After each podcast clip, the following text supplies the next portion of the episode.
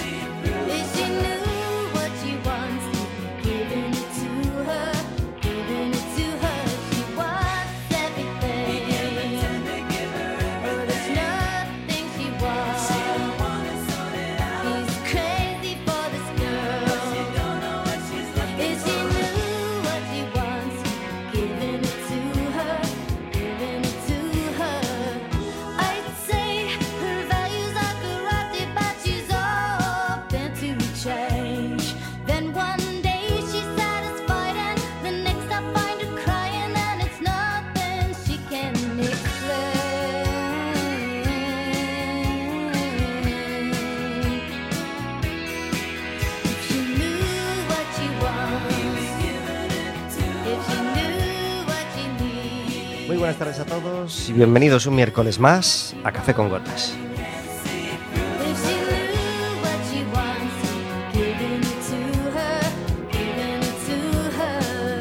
Estaremos con vosotros como todos los miércoles de 4 a 5 de la tarde en el 103.4 de Quack FM, en quackfm.org, en la aplicación móvil y como sabéis, cualquier día, a cualquier hora y cualquiera de los programas en Radioco Café con Gotas.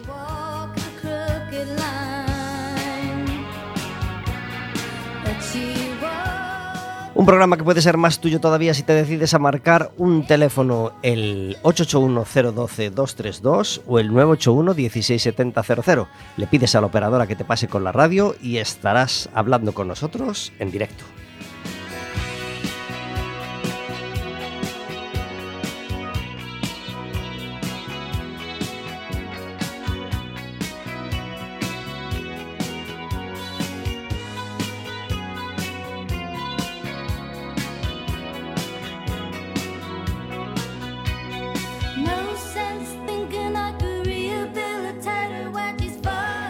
Podrás hacernos preguntas a nosotros, podrás hacerle preguntas a nuestra invitada, a nuestras invitadas y podrás decirnos, ya por fin, desvelar cuál ha sido tu disfraz de este carnaval, contarnos si te has hinchado orejas, afilloas, si te ha pasado algo graciosísimo este carnaval o algo que no esperabas, o contarnos cuál ha sido el mejor disfraz que has visto en tus paseos por Coruña, por Orense, por Lugo, por Vigo, por donde hayas estado este carnaval.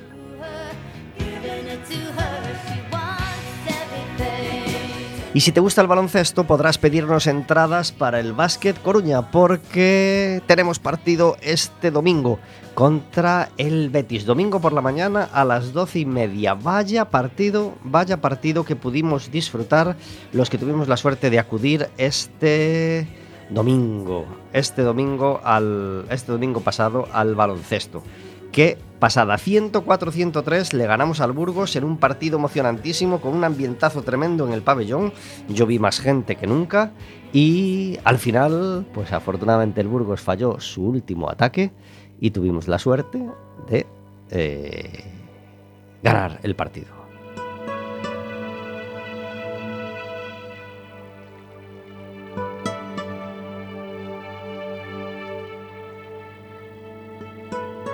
Hoy el estudio está más tranquilo porque tenemos la mala suerte de no poder contar con nosotros, de no poder tener hoy aquí a Verónica ni a Roberto. Le mandamos un abrazo desde aquí, pero tenemos un programa lleno de música, lleno de letras, lleno de entrevistas y lleno de actualidad.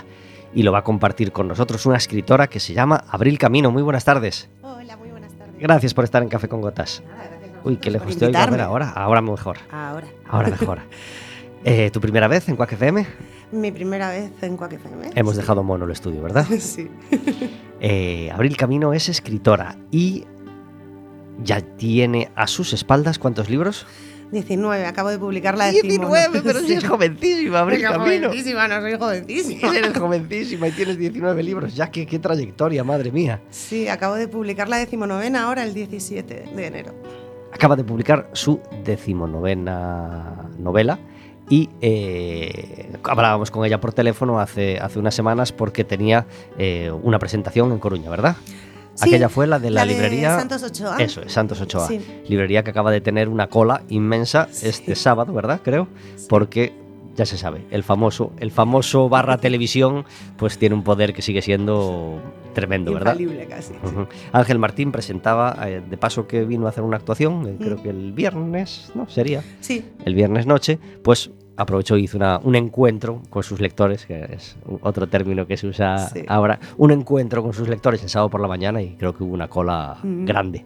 Eh, bueno, nos felicitamos por ello, por supuesto, porque, porque aunque nos gustaría que, que- que la cosa fuera equilibrada y hubiera también mucha gente en otras presentaciones, pues, pues oye, una, una cola para una presentación de un libro eh, siempre es, es algo que hay que celebrar, ¿verdad? sí, sí, que, que las librerías estén llenas es siempre una buena noticia. Y yo creo que las presentaciones están poniéndose de moda. Yo en la de Santos Ochoa tuve muchísima más gente de la que, aparte de mis amigos, que por supuesto que fueron, que siempre les obligo a ir para que llenen un poco, por si no aparece nadie más, pero mm, se tuvieron que quedar de pie. Al final había mucha gente y, y que las librerías estén llenas siempre es una buena noticia para todos. Claro, claro que sí. Eh, y, dentro de unos minutos, si tenemos suerte, vamos a contar también con el punto de vista del otro lado, de la Sí. librera, porque, porque vamos a tener a una escritora y además ahora encargada de una librería, lo cual da, da una, una visión pues todavía más completa del, del mundo, del mundo literario. Eh, aquella presentación en la Santos Ochoa fue hace un mesito, más o menos. Así, algo menos, el 26 de enero fue. ¿Y en Coruña tuviste alguna más? No, de momento solo he presentado en, en Coruña y en Foz, eh, que es mi otro lugar de residencia. Tengo un pie en cada sitio siempre. Y el rock and roll empieza ahora. O sea, empiezo, eh, bueno, hoy empiezo la lista ya de, de presentaciones siguientes. Pues venga, vamos a lanzar algunas, las, las que puedas de esas fechas para que la gente lo tenga en la cabeza si, si, si quiere o, o puede acudir a alguna. Bueno, pues hoy voy a estar en, en la librería precisamente de la autora que nos va a acompañar y librera, eh, porque vamos a hacer un club de lectura, que es una cosa que a mí me gusta mucho. Voy a ir hoy por allí a presentarme, a hablar un poco del libro, pero sin desvelar nada. Luego la gente que se apunte al club de lectura lo leerá y el día eh, 21 de marzo lo vamos a comentar conmigo allí para que me riñan por las cosas que no les gusten y, y todo eso. Y entonces, bueno, esta tarde presentamos, el 21 de marzo comentamos. Qué bien. Y luego me voy, eh, la última semana de este mes me voy a Valladolid, luego eh, en marzo tengo así seguidito Ourense, Murcia, Alicante. Casi seguro que esté en un evento en Coruña, pero eso está sin confirmar, así que no estoy segura. Presentaré en la Biblioteca Municipal de Miño también. Bajaré al sur a Tomiño y... eh, ah, ni me acuerdo de más. Qué ¿eh? maravilla. Ya son, ya son unas cuantas. Qué maravilla. Eh, ¿cómo, ¿Cómo llega Natalia a escribir? eh, Natalia, perdón. Natalia está a punto de llegar. Eh, ¿cómo, llega, ¿Cómo llega Abril a a escribir su primera novela? ¿Qué edad tenías? 34. 34. Sí, no, no, no, no fue una cosa precoz, ni mucho menos. eh, fue una cosa veloz, más bien el ritmo que cogió después mi carrera, pero eh, yo llevaba muchos años trabajando en torno al libro, había sido correctora, editora, eh, traductora, bueno, profesora de lenguas y literaturas, eh, bueno, infinitas. Bueno, y muy lectora, por supuesto. Y nunca se me había ocurrido que podía crear yo la, la trama, ¿no? Y se me ocurrió una idea un día y dije, bueno, los fundamentos teóricos los conoces, ¿no? Para escribir una novela, a ver, a ver si sale esto. Y no solo salió, eh, sino que me enganchó como no me había enganchado ninguna afición, que en aquel momento era una afición en mi vida. Y bueno, pues todo se aceleró, mis novelas gustaron, me contactaron de varias editoriales, publiqué en editoriales más pequeñas, luego, no sé, todo fue fluyendo hasta que estoy ahora publicando con Planeta y a ratos no me lo creo del todo. Ese fue el camino, la verdad. Dime dos autores que fueran tus referencias o tus favoritos antes de escribir tu primera novela, cuando empezaste en este mundo. Pues mira, nunca he tenido eh, así referentes como muy marcados. Hay gente que me encanta, evidentemente. Yo he sido muy lectora de clásicos, o sea, yo creo que durante 10 o 12 años de mi vida, también coincidiendo con los estudios de, de dos filologías, eh, eh, no me quedaba mucho más remedio que leer clásicos. Y yo creo que no leía nada que se hubiera escrito más allá de 1900 o 1930, ¿no? Eh, entonces tardé mucho en entrar en la novela contemporánea. Hoy en día sí que tengo varios autores que son muy referentes para mí. Eh, pero bueno, yo siempre admiré muchísimo, por, pero a- en muchas ocasiones es por cuestiones extraliterarias. ¿eh? Am, hay tres autores que siempre digo como referente y sí que son contemporáneos, más o menos, que son Agatha Christie, eh, Stephen King y J.K. Rowling. Y repito, no por lo literario, por otra serie de cuestiones, aparte he seguido mucho sus trayectorias y su concepción de la profesión y demás, y los tengo ahí muy, muy marcados. Qué bien, muy conocidos, por supuesto, y, Sí. y muy llevados al cine, los tres. No sé cuál, no sé cuál tiene el récord. Stephen King, Stephen. King, sí, sí, sí. Ah, hombre, el récord de recaudación J.K. Rowling, Eso sí, eso seguramente. sí, porque hizo un Sí. 7 y... Ocho, ocho. 8, bueno, claro, claro, porque son 7 y Claro, la última tiene 2, última ¿no? claro. Natalia Piñón, muy buenas tardes. Ay, a ver, vamos a ver, vamos a ver, a ver ahora. A ver, a ver, a ver, ahora. A ver si me escuchas. A ver, mucho mejor. Muy buenas tardes, Luna Piñón. Buenas tardes, ¿qué Gra- tal? Gracias todo? por estar en Café con Gotas. Nada, encantada de que me hayáis invitado y de estar aquí otra vez con vosotros. Se nos puso mal la circulación. Jova, Coruña, que tiene un tráfico que te mueres. tiene muchas ventajas, pero otras. Natalia vino a Café con Gotas hace cuánto? Pues ya era dos, tres añitos, puede ser. Tres, an- antes de pandemia, Sí, ¿no? Yo antes creo. de pandemia, Sí, yo creo que sí, fue. Es que que, el tiempo vuela. o sea. Natalia venía a presentar su cuando vino su primera su primer Sí, vine a presentar, supongo. bueno, vinimos, hicimos como una tertulia de poesía. Mm, Entonces vine con, con mis poemarios y, y bueno, fue una tarde muy agradable. Qué bien. eh, y ha evolucionado ya la carrera desde entonces, porque ahora cuántas publicaciones tenemos? ¿Estás con la? Bueno, llevo cuatro eh, publicaciones, dos, las dos últimas de Romántica, eh, metiéndome en la línea de, pero no al mismo nivel que Abril.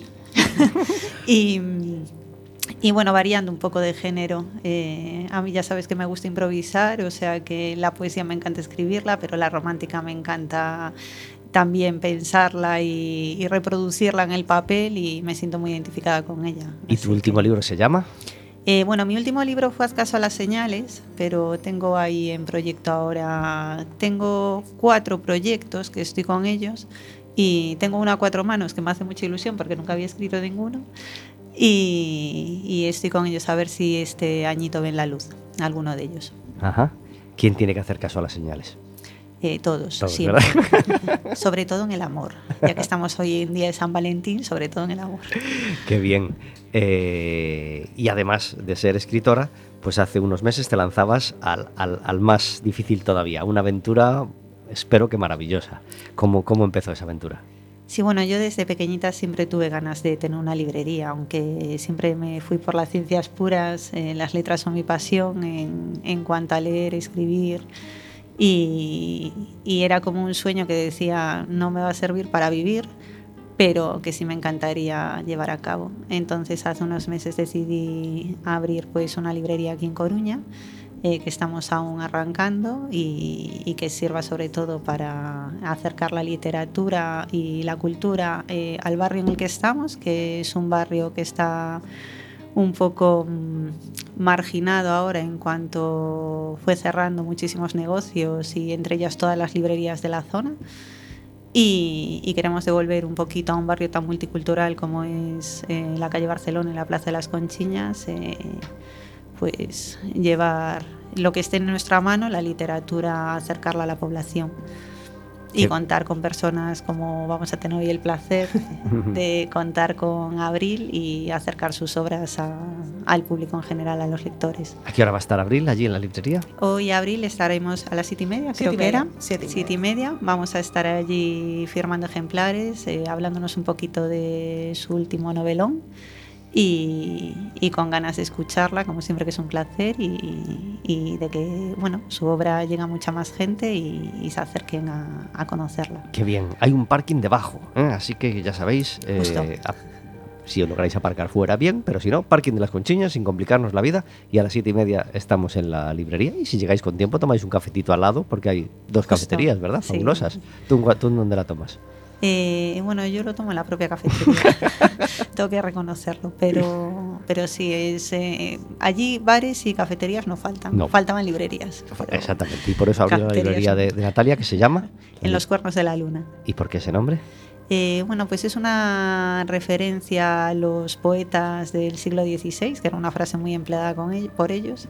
Y como mi seudónimo en firma es Luna Piñón, eh, uniendo las dos cosas, la poesía, la literatura clásica, como decía Abril, y mi nombre, pues ahí salió. Qué bien. Eh, ¿Hay una web o un lugar donde pueda...? Instagram, de Instagram. momento estamos con Perfecto. Instagram, tenemos TikTok y bueno, como estamos arrancando con ella, pues poquito a poco iremos avanzando. Abril, ¿tú tienes web? O- Sí, yo tengo de todo. Otra cosa es que lo actualicemos. ¿no? No, no, lo actualizo, lo actualizo. Perfecto, Otra cosa, es que, otra cosa es que me guste, pero sí, yo tengo web que es abrilcamino.com y luego soy Abril Camino en toda red social que se le haya ocurrido inventar a alguien para hacer perder tiempo a las personas. Genial. Eh, Natalia, te, te lanzo la misma pregunta que Abril. ¿Qué, qué dos referentes tenías cuando empezaste a escribir o quién te gustaba muchísimo? A ver, yo cuando era adolescente forraba todas mis carpetas con los poemas de Becker y Ner- y Neruda. O sea, yo mis referentes eran poetas de aquello. De hecho, em, mi primer novio lo único que me regalaban eran libros de Antonio Gala de aquellos. O sea, que era como, aún me los encontré hace poco dedicados en casa. Entonces, eh, pensaba que tenía otro tipo de literatura, pero ahora que he hecho la vista atrás y empiezo a rememorar, veo que la poesía me marcó, me marcó mucho. Y, a día de hoy, es que mm, como me gustan todos los géneros, eh, me gusta mucho, es eso, pues escritoras como Abril puede ser un referente mío en romántica, al igual que Alice Kellen, que me gusta mucho por su forma de escribir, que son frases cortas, capítulos, no sé, me llenan mucho sus frases. Eh, me encantan los Mystery Cozy, que ahora estoy como súper enganchada a ellos. De hecho, uno de mis proyectos será escribir uno algún día. Eh, me encanta este género, que es muy ligado a Agatha Christie, como, como decía Abril antes. Y, y me gusta mucho la novela negra, donde Lorena Franco, que es una autora de aquí española, me encanta cómo escribe. Y, y Miguel Conde, eh, que es un autor de aquí de Coruña también, que estuvo hace poco firmando en la librería con Palabras Malditas. Eh, también me gusta mucho esa línea. Entonces tengo un poco de todo un mejunje ahí grande. ¿Y, ¿Y por dónde van los gustos del público general en lo que has podido percibir por ahora desde que has abierto la librería? Que por cierto, ¿fue en qué mes? Eh, finales de año. Pues a ver, la novela negra está teniendo un boom, yo creo que en estos momentos en la sociedad española. La romántica eh, continúa en auge. Yo creo que a todos nos gusta leer libros con finales felices a día de hoy, tal y como están las cosas, y la romántica no defrauda en ese aspecto. Y sí que es cierto que la fantasía eh, acapara últimamente entre la juventud, casi yo creo que eh, como decía, como comentaba antes, eh, la autora de Harry Potter marcó un hito con esa saga. Y, y ahora hay autoras eh, que son un boom. Me refiero a Sara eh, J. Maas, eh, es que, bueno, hay unos libros que son espectaculares, la verdad. Ahora, Alas de Hierro, que yo creo que fue el libro de. Alas de Fuego, perdón. No, Alas de Sangre, que fue el libro del año, que ahora sale la segunda parte, que es Alas de Hierro eh, dentro de 10 días y la gente lo espera como, vamos, como si fuese una locura. Entonces, creo que la fantasía sí que se lleva. em, eh, gana por goleada en determinados ámbitos, eh, como es la juventud, pero la romántica y, y el thriller como que abarca mucho, mucha más edad. O sea, me refiero, un thriller te lo puede leer desde un niño de 15 años hasta un señor de 90. La fantasía yo creo que, aunque tiene mucho boom, tiene como un rango de edades más limitadas, por lo menos por lo que yo percibo a la hora de ventas en, en la librería. A lo mejor es en la mía, ¿eh? pero es lo que puedo así detectar. ¿Qué tal el, el sector juventud, que además lo tienes en casa?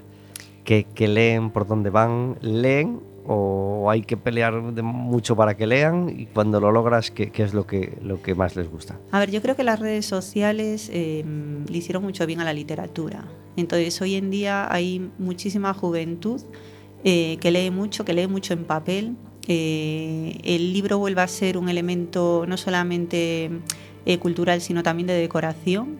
Eh, hay muchísima bookstagrammer, eh, donde las, el tener una casa repleta de libros en unas estanterías maravillosas es como un boom. Eh, por eso el papel yo creo que no está perdiendo protagonismo. En mi casa no leen, o sea que en mi casa la adolescencia va fatal, pero bueno, eh, empezará. Y, mm, pero yo sí que creo que hay un boom en la juventud en cuanto a la lectura y lo que sí que se percibe es que los padres hoy en día están como muy concienciados en que los niños lean. O sea, se vende muchísimo libro infantil en papel, no digital, en papel. Y, entonces yo creo que eso es bueno, que los padres hoy en día quieran enfocar a sus hijos hacia una, eh, una educación literaria es básico. Sí, por supuesto, lo, lo celebramos. Eh, queremos celebrar hoy también la música. ¿Dónde estabas entonces Hay un programa en la 2 que nos encanta, se llama Un país para escucharlo y de ahí tomamos a veces ideas, de ahí despertamos a autores que llevábamos tiempo sin visitar. Eh, en este momento están, el, el programa de ayer fue Mediterráneo parte 2. Eh, llegaban a Granada y claro, pensar en Granada y música pues es pensar en ese granadino universal que se llama Miguel Ríos. Así que hoy las tres canciones de hoy las dedicamos a Miguel Ríos, canciones propias y colaboraciones donde lo hace tan tan bien. Es tan, es tan rentable, tan rico pedirle a Miguel Ríos que te colabore contigo porque te, te- te- te eleva cualquier canción a un nivel superior cuando no excelso. Y así hizo con este Insurrección.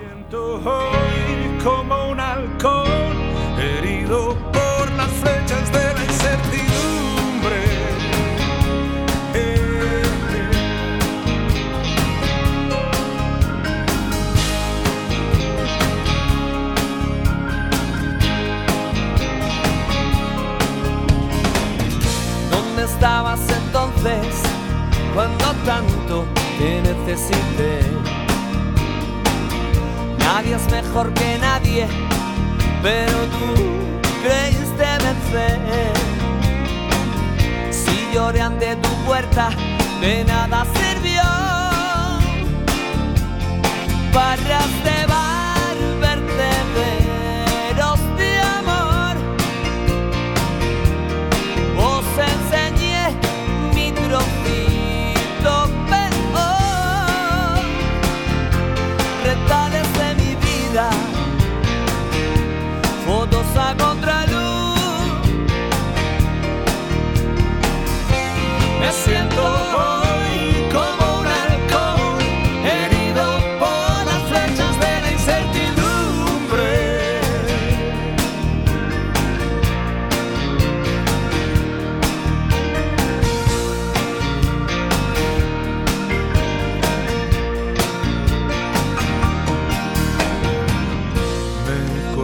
el pelo una y otra vez.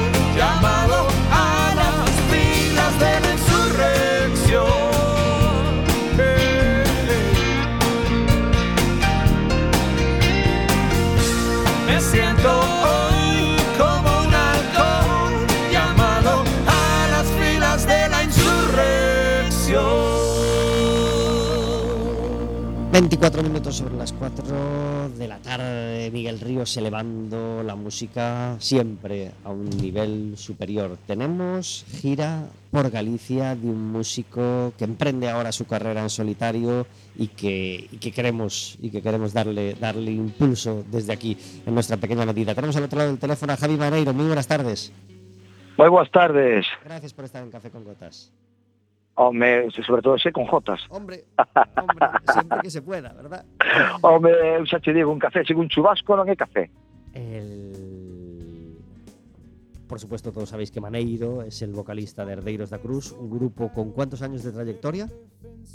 Pois, heredeiros 31, agora. Madre mía, Vamos para 32. madre mía. ¿Herdeiros eh, sigue vivo paralelamente a tu carrera en solitario o, o es una, una página cerrada? no Heredeiros eh, vai a parar un ano para facer para preparar un disco uh -huh. e este ano pois aproveito eu para presentar o meu claro. e sair a tocar é que a música é, un, é unha adicción que, que e eu non podo estar sin tocar que te pedía el cuerpo? ¿Qué, por, qué, por qué tenías esa... esa ¿qué, qué, era lo que necesitabas sacar para, para, para emprender este pequeño camino, pequeño o grande, por supuesto, camino en solitario? Pois mira, todo, todo surxeu de, da, da idea do 30, dos 30 anos na música. Porque Heredeiros decideu non facer nada a nivel sacar traballos novos e dije, bueno, pois pues, como aparte tamén tuve un grupo que se chamou Jabón Blue e levaba carreira en solitario, pois pues, se non vos importa eu saco un disco. E, e así foi como empezou.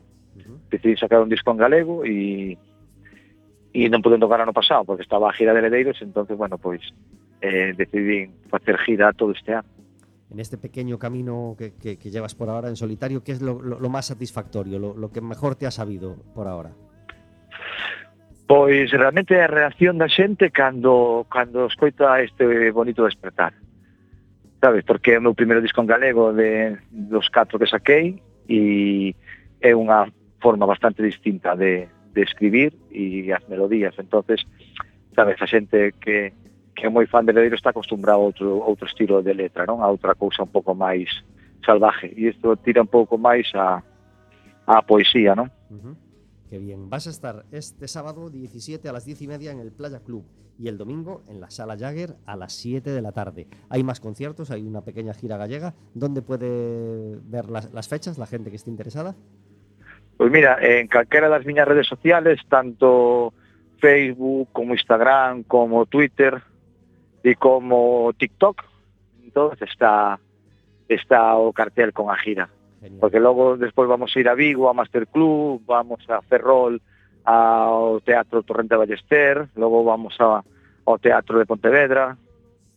Hai unha gira bastante extensa. ¿Te apetece más que la gente esté sentada o de pie en, en plan Sala Playa Club eh, eh, en, esta, en esta gira? Pois, fíjate, eu elixín as dúas cousas. Primeiro, eh, salas que non sexan moi grandes para que a xente este moi cerca e, e logo teatros para, para, para sentir de outra maneira, sabes? É que é un... Veño de pasar unha experiencia un pouco, sabes, traumática e de moitas emocións e sensacións e realmente o feito de volver a tocar e subir un escenario me apetece moito emocionarme outra vez, sabes? De verdad, ter a xente cerca. A conexión casi pel con pel ca xente entonces me apetece muchísimo, se te digo, facer un, un pouco de todo, sabes? ¿Quién te va a acompañar en el playa, en el escenario? Pois mira, na, na batería ven Manu Rey, que é o batería que está facendo xira con Heredeiros, eh, e logo está o baixo Pachi Cruz, no teclado Iria Iglesias, nunha guitarra está Rubén Cores, que é un rapaz que cando eu tiña o meu grupo Jabón Blue eh, el tiña 13 anos, tiña eu casi 30, e lle pedía permiso a seu pai para vir a tocar con nós, tocar dúas cancións, porque era un rapaciño que destacaba xa con 13 anos tocando a guitarra eléctrica. E resulta que agora que, que ten 30, pois é o arreglista das miñas cancións e o director musical da miña banda. Mira que voltas da vida. Sí, e a outra guitarra, e a outra guitarra está pois o guitarrista do grupo para min o máis grande de, de, de, de, de, da historia, que é o Suaves, ¿no? que é Fernando Calvo. Entonces estou super ben acompañado, eh, con uns musicazos e aparte que son moi boa xente, e temos un, un, un directo super, super currado, sabes? Super profesional e super ben pensado Qué bien. a nivel melódico y, y rítmico. ¿Quién ha sido fundamental para este bonito despertar, para, para esta publicación del disco? ¿Quién es el que más te ha ayudado, el, el pilar fundamental en, en, el que te has apoyado? Rubén Cores. Rubén Cores foi a persoa que eu eh, lle din a, o sentido ás cancións. Desde o principio eu levei nas unha guitarra acústica, e entre os dous mirábamos como vestilas e eu confío moitísimo en el e logo o produtor, Fran Gude uh -huh. Que é outra, outro rapaz de Ribeira que tamén se marchou a Madrid a traballar aí moitos anos e ten moitísima experiencia entón con Rubén eh, pulimos a, a pedra e, e xa logo con, con Fran demos de forma Javi Maneiro, te deseamos que disfrutes un montón del concierto de este sábado en el Playa Club. Te felicitamos ya de antemano por esta gira y por este, por este bonito despertar y te damos las gracias por haber compartido estos minutitos con nosotros en Café con Gotas. Pois moitísimas gracias a vos, de verdade, por, por darnos eh, visibilidade, por permitir que a peña poida descubrir eh, discos novos e, e por nada, pois, decir a peña que, que si quere ver realmente onde está a vida detrás de, de, de un disco en os directos. Si, claro que sí. si quere acompañarnos que estará que estarán benvidos no, no Playa Club e na Sala Jagger. Ribeira no está tan lejos de Coruña, Javi, y a mí me gustaría mucho tenerte la hora entera aquí conmigo en el programa y hacerte una entrevista de, de- de todo el programa. Así que, por favor, busca un miércoles que puedas estar en Coruña y yo te lo guardo y nos gustaría compartir más, más preguntas contigo, ¿vale? Ode, me encantaría, de verdade, me encantaría cando teñamos así un pouco máis de hueco, falamos e se está por aquí o guitarrista, incluso nos vamos a guitarra e facemos algo bonito si. Fabuloso. Muchas gracias, Javi. Veña, unha Un aperta. Adiós. chao.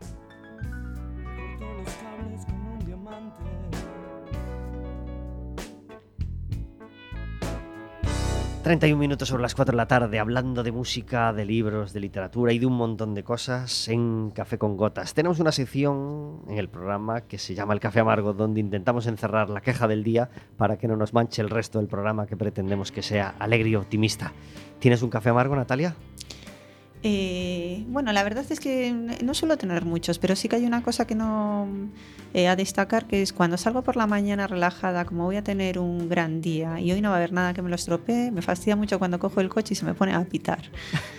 Me refiero, es así la parte del día que digo, ojo, pues no lo voy a conseguir hoy, que no me estresa, pero... Ese claxon de primera Ese hora. que- de primera que te hora. rompe el karma y Justo. que, que habías reunido mirando los cereales. Tal cual. Nos adherimos, nos Sí. adherimos a ese, cla- ese claxon que descoloca el cuerpo. Y que sí. Eh, Abril, ¿tú tienes un café amargo? Bueno, ya que estamos monográfico, mi vida está monográfica de libros últimamente. Eh, ese momento que entro a las redes sociales a hablar un poco ahí con lectores y tal, y me encuentro el mensaje de, ¿me puedes pasar el enlace al PDF del libro? Y es como, eh, no, no, no, no, no voy a hacer eso. Eso sí, sí, eso, eso me amarga un poquito. O sea, el, gratis total, ¿no? Claro. el quiero, quiero un sí. gratis total. Hay un poco, un poco esa cultura en muchas cosas, sí. Ya. Pues te entiendo, nos adherimos. Complicado. Nos adherimos a ese café amargo. Bueno, pues ya que sacas el tema de redes sociales, mi café amargo es, algo, a- a- es uno que pruebo pocas veces, pero que, que cuando lo pruebo digo, "Pa- ¿para qué? ¿Para, qué, para qué he entrado? Eh, bueno, yo, yo no soy un gran le- lector, digamos, de redes sociales. Eh, leo las noticias, bueno, leo lo que me interesa o lo que me va surgiendo, claro. lo- leo lo que a Instagram y a Facebook cree que me interesa, ya sabéis Claro. cómo va, cómo va eso. Eh, pam, pam, pam, e intento salir de alguna manera lo antes posible, porque no, no le suelo ni quiero dedicar, dedicar mucho tiempo. Pero de vez en cuando cometes el, como la imprudencia de tocar el botón comentarios, por alguna razón lo tocas. Madre mía, madre mía. Sí. Madre mía, la gente, ¿qué, qué tiempo tiene, qué mala uva tiene, qué poco que hacer tiene. Ante la cosa más aséptica o más normal, siempre hay, siempre, bueno, ya, ya cuando veo 512 comentarios ya digo, madre mía. Sí, aparte siempre hay un puntito de falta de comprensión lectora en Oh, esas sí, cosas. sí. Bueno, bueno. Yo recuerdo una vez que había subido, era el Día Mundial del Chocolate, no sé qué. Y como, bueno, ahora hay menos exigencia con esto, pero hubo un tiempo en que te decían tienes que actualizar dos veces al día las redes, no sé qué. Bueno, ya mis redes son profesionales, es que yo no tengo redes sociales mías, o sea, yo las que hay son de mi profesión solo.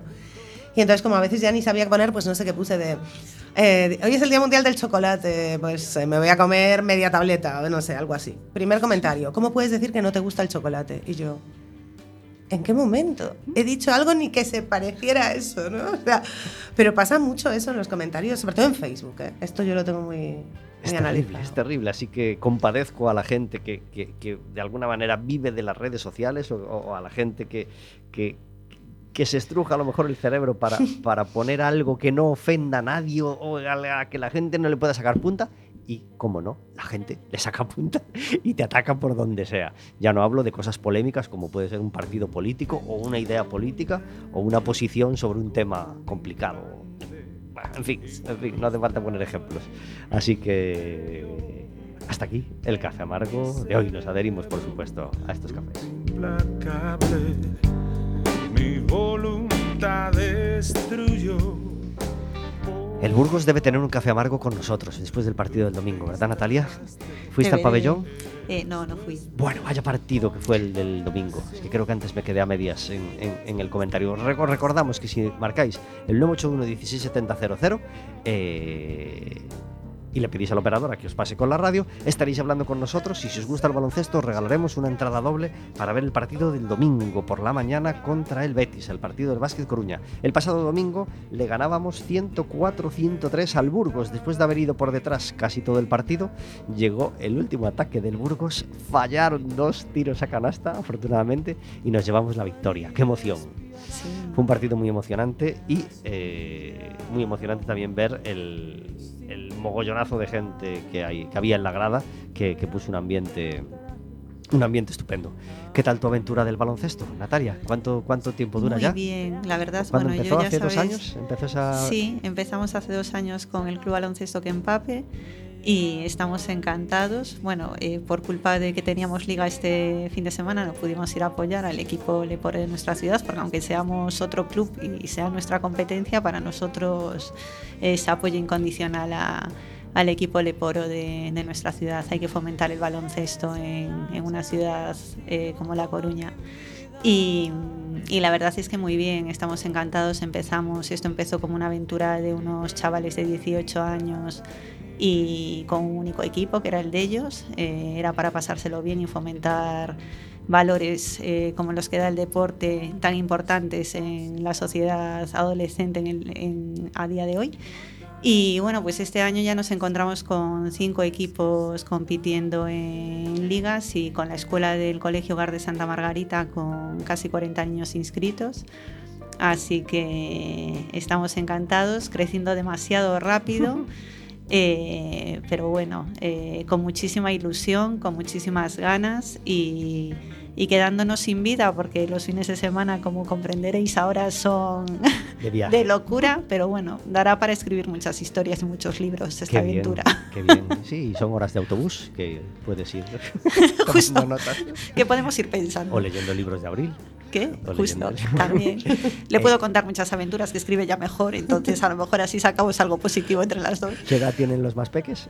Pues mira, los más pequeños es que, claro, en la escuela del hogar de Santa Margarita tenemos niños desde tres años, Ujú. que son una monería. O sea, verlos, bueno, baloncesto, por decirlo de alguna forma, trabajamos con ellos coordinación, empezamos con los principios y estamos muy contentos con ellos.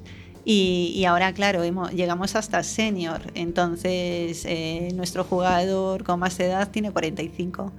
Así que eh, pillamos un baremo de edad muy amplio pero, pero la verdad es que estamos encantados. Yo, bueno, es que como he mamado el baloncesto desde pequeñita, os podéis imaginar, para mí el meterme en esta locura que me metió mi hijo, pues era como, a ver qué voy a hacer, pero realmente ahora que mi hijo ya pasa un poco más, eh, yo estoy enganchada a tope, o sea que... Qué bien.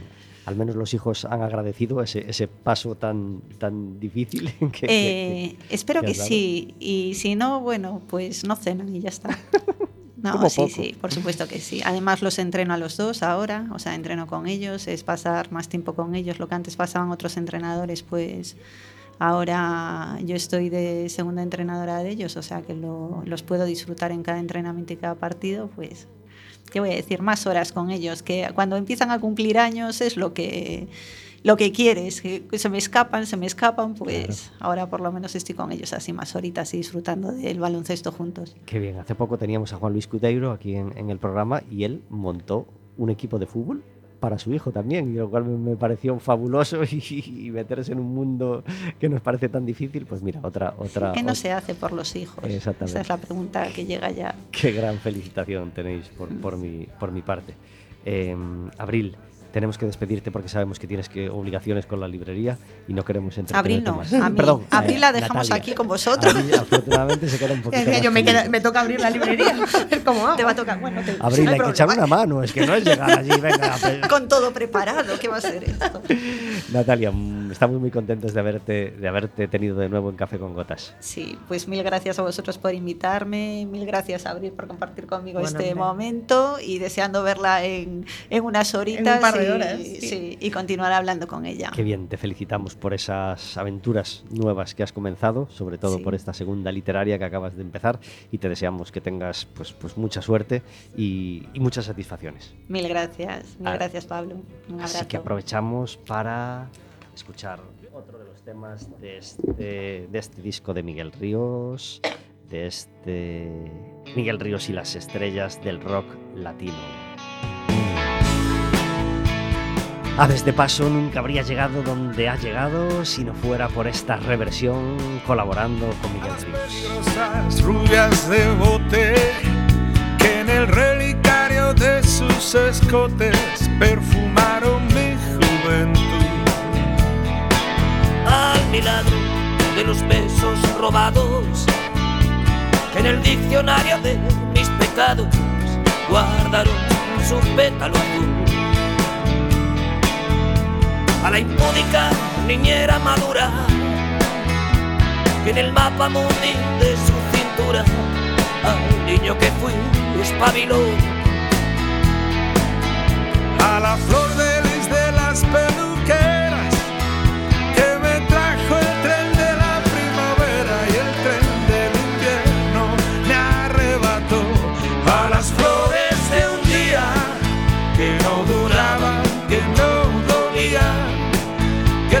te besaban, que se perdían. Damas de noche que en el asiento de atrás de un coche. No preguntaban si las querías. Aves de paso como pañuelo oscura fracaso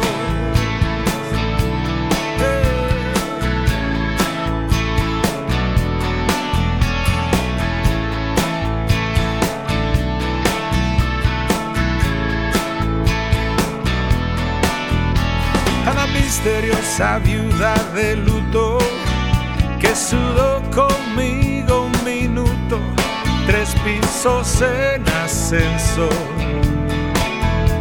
a la intrépida Cholula argentina que en el corazón con tinta china me tatuó peor para el sol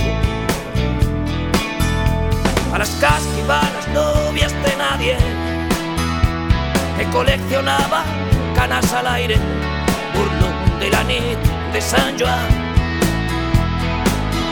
A la reina de los bares del puerto, que una noche después de un concierto me abrió su almacén de besos con sal.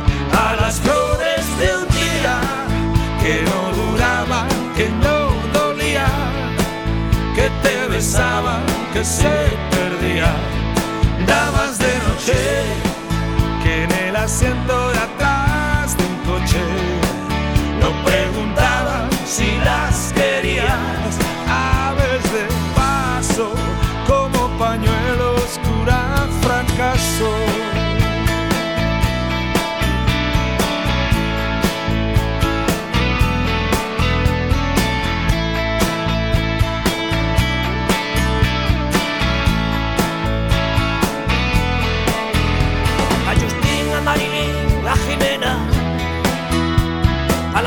a la Mata Jari, a la Magdalena, Lua, Fátima y Salomé,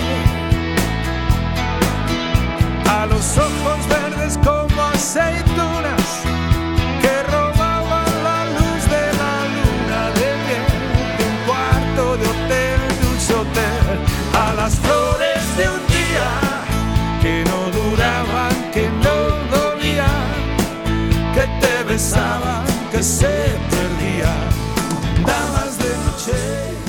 Cuesta bajar el volumen cuando la canción nos está llevando a un punto de emoción delirante. aves de paso como pañuelos cura fracaso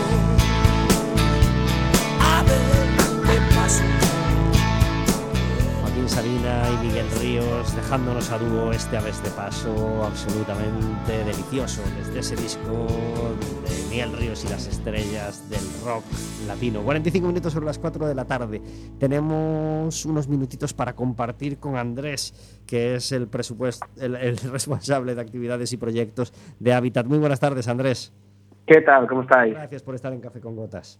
Gracias a vosotros por llamarnos siempre. Habitat está en, en- en- on fire todo el año con un montón de actividades hiper necesarias y hiper beneficiosas para todos, de formación, de limpieza, de, de man- de mantener la naturaleza y de, y de- y de intentar que esté siempre un poquito mejor.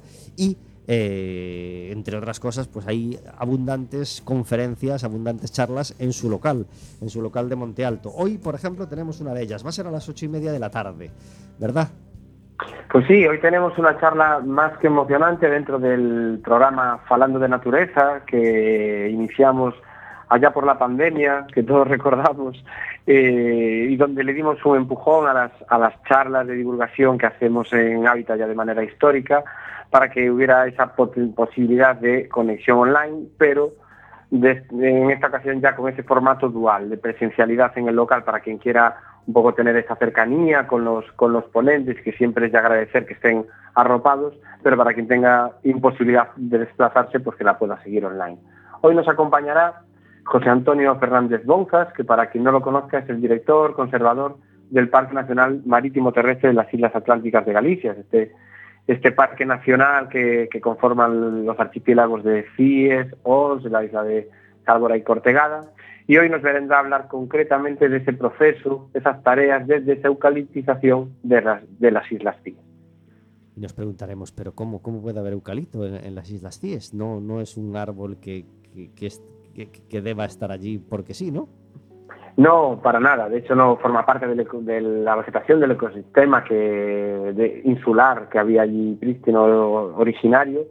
Eh, se plantó hace, décadas junto con otras especies de, de ar- de arbóreas y hoy día se está haciendo un proceso de retirada para restaurar los ecosistemas originarios que tiene que haber en estos, en estos entornos y qué mejor mano que la de que la del ponente de hoy, que la de José Antonio, para que nos cuente un poco el esfuerzo que está haciendo este parque nacional para la retirada de esta especie exótica. Pues a través de sus palabras tendremos esa oportunidad de viajar con la cabeza, con la mente, a, las Islas Cíes, a ONS, a- al Parque Natural de, de Illas Atlánticas. Además, Habitat pues, ha, tenido que estar de actualidad por casi siempre por cosas que, que no les gustaría, ¿no? Como, como las ONGs o las, o las ayudas urgentes, porque hemos tenido una crisis con los pellets que ha puesto de, de- relieve que no solo mm, podemos tener una desgracia de un vertido de pellets en el agua, sino además pues que cuando vamos a recoger pellets encontramos el triple de otros residuos y otros plásticos que no deberían estar en el mar. ¿Cómo, cómo ha sido esta aventura de limpieza? Pues tienes toda la razón y Hábitat llevamos muchos años ya trabajando en limpiezas de espacios y entornos naturales. Eh, ahora con este evento catastrófico, puntual que tuvimos con los pellets, pero intentando hacer ver también a la sociedad que el problema de los pellets, si bien es un problema, no es el problema. Tenemos una- un sobreconsumo de, y, un- y unos residuos que constantemente desde origen de tierra o de mar acaban en nuestras costas y, el- y el- nuestros océanos nos los vienen recordando diariamente. Y con este episodio de pellets, en algunas actividades que hemos hecho este mismo año, en 2024, que llevamos siete limpiezas, insisto, no solo focalizadas a pellets, sino también a todos los demás residuos, porque los pellets en volumen y en peso es una fracción muy poco significativa, de hecho en algunas, en algunas jornadas de retirada apenas se sacaban cientos de gramos de esta mezcla de pellets con otros pequeños restos eh, orgánicos que se, que se sacan de, de playas por la dificultad de su separación, pero eran cientos de kilos de otras basuras los que, lo que salían.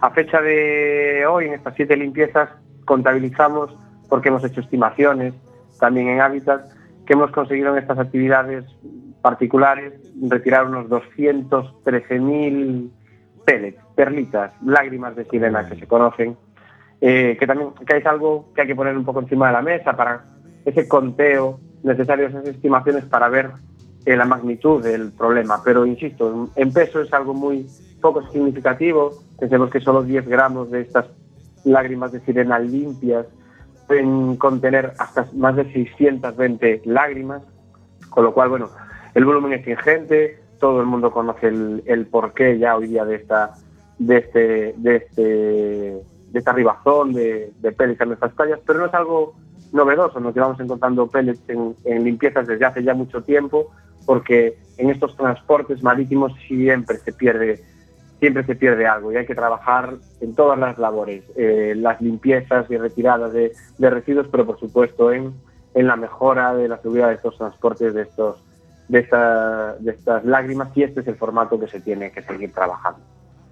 Pues Andrés, no tenemos tiempo para más y no queremos robártelo tampoco a ti, pero nos ha encantado charlar contigo estos minutos, darle relevancia y darle visibilidad a las, actividades, que hacéis durante todo el año con Habitat y eh, todo el esfuerzo que hacéis por, por que la naturaleza sea un poquito más rica y sea un poquito más limpia eh, y mejor en, en Galicia. Eh, Gracias a vosotros por hacer de altavoz y a la gente que viene a las actividades, el músculo que tiene la sociedad para mejorar sus espacios naturales. Claro que sí, pues mucho ánimo con todas las actividades, Andrés, y gracias por estar en Café con Gotas. Un abrazo enorme. Adiós.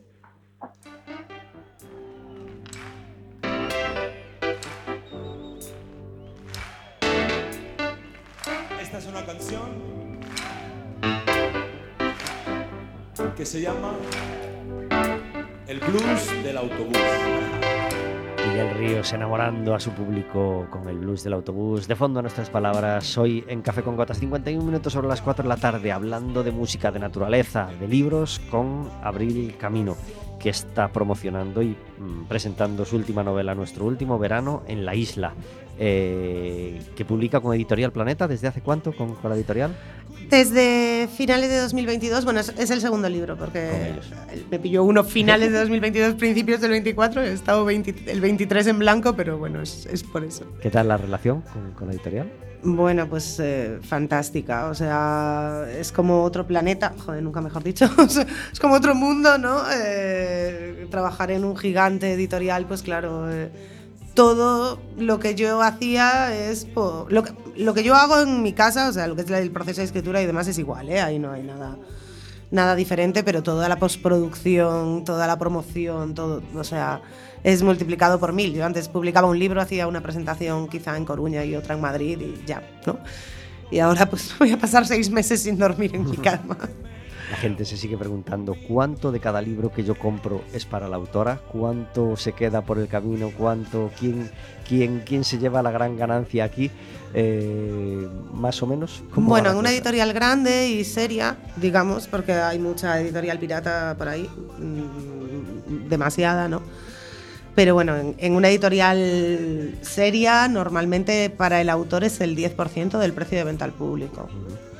Eh, en, en libro, eh, lo que se llama entrade, que es el libro normal, no bolsillo ni nada, y en papel. Y normalmente es el 8 aproximadamente del bolsillo y el 25 del digital. Ajá. Yo no me quejo, es una queja muy habitual, yo tengo otras 40.000, pero a mí no me parece un mal porcentaje. Eh, Un libro tiene un proceso muy... muy eh, eh, hablo de porcentajes estándar, ¿eh? Hay, hay autores que negocian un poco más, pero bueno, que a lo mejor negocian hasta un 12, ¿no? Tampoco es una cosa de llevarse el 50%, vamos. Eh, es un engranaje gigante, hay muchísimos departamentos trabajando. Eh, eh, eh, por eso decía lo de las editoriales grandes, es que los hay realmente. En- a lo mejor otras editoriales en las que la persona que lleva el marketing es la misma que hace la distribución y es la misma que lleva las redes sociales y es la mi- misma que te hace una medio corrección del libro, pues a lo mejor ahí sí que es injusto que el 10% solo sea para el autor, ¿no? Pero bueno, realmente si ves el, el engranaje de personas que trabajan en un libro, es que a lo mejor yo solo aporto el 10% del trabajo, Claro. honestamente. Cuando en Café con Gotas suena esta sintonía,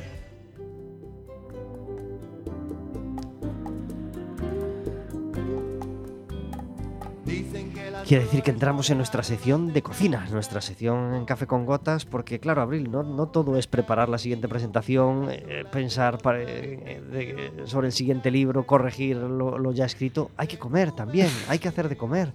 ¿A ti qué tal se te da este mundo, Abril? Bueno, se me da bien, pero no lo practico. No Entonces, bueno, nada nuevo porque tengo que sobrevivir y vivo sola, con lo cual, pues sí, pero ¿Qué es, lo Yo- que, se- qué es lo que se te da bien a ti en la cocina? ¿Qué te gusta hacer? Bueno, pues cosas muy variadas. Eh, Soy muy buena con las salsas. Ah. Sí, entonces eh, siempre acabo tirando de pastas o arroces para mezclar, ¿no? Eh, en general se me da bien casi todo. Los postres se me dan muy bien también. O sea, muy bien, vamos, tampoco es que sea una cosa para abrir un restaurante, pero bueno, que, que no, que bien. O sea, no se me da mal la cocina. Lo que es que no me gusta, no me gusta nada doméstico, ¿no? Entonces eh, eh, co- cocino para sobrevivir y tiro de sándwich de jamón y queso muy a menudo para no tener que cocinar. ¿En Foz se come bien? Joder, en Fox se come que te mueres. ¿Y dónde vamos en Foz a comer? Dos sitios, rápido. Dos sitios. Eh, joder, es que esto, esto es complicado porque en Foz la mitad cierra en invierno. pero déjame pensar unos que. Est- que ya es, ya es 20 de junio. ¿Dónde Pues eh, Casa Damián, que está ahí al lado de la playa la Rapadoira, que, o sea, aparte de comerse de muerte, tienes unas vistas increíbles. Y un poco fuera del pueblo, así saliendo, eh, Xoiña, que es un local de toda la vida que se come que te mueres. ¿no? Qué bien, qué bien. Pues Sí, sí. recomendado queda. Y hasta aquí la sección de cocina con Abril Camino. Bueno, ya que hablamos bien de Editorial Planeta, hay que decir que, que- que tener el libro en la mano es una gozada. El libro está preciosamente Sí. editado y da gusto, da gusto tenerlo. Así que felicidades por, por- por esa parte. Abril, está todavía, como quien dice, empezando el año. ¿Una idea, un objetivo que tengas para 2024 que no quieras que se acabe el año sin, sin ir a por él? Pues volver a escribir, porque yo cuando entré en Planeta tenía muchas novelas en el cajón que llevaban años trabajándose y que, bueno, se mostraron interesados en todas, ¿vale? Por decirlo así, que no puedo contar mucho, pero es eso. Entonces, pues claro, a un ritmo de una publicación cada 15 meses, más o menos, tenía asegurado la vida, ¿sabes? La, carrera para unos años. Y entonces dejé de escribir y me está costando mucho retomar eso.